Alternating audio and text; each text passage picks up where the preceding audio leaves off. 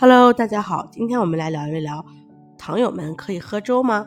粥也是碳水化合物的一种，属于多糖，比如小米粥、大米粥是不建议糖友喝的。米会充分的吸收水分，变得膨胀，当使用后会很快的被吸收，转化成葡萄糖，引起血糖的快速升高。这种粥呢是不建议糖友喝的。今天就来教大家一些方法，做糖友们能喝的粥。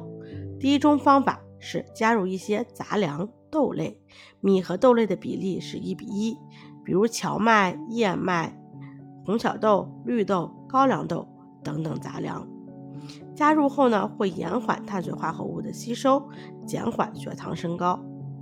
第二种方法，熬粥的时间缩短，保证米和豆类的完整性。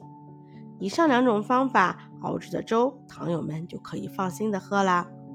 但是，一样要注意喝粥的量，建议一小碗即可。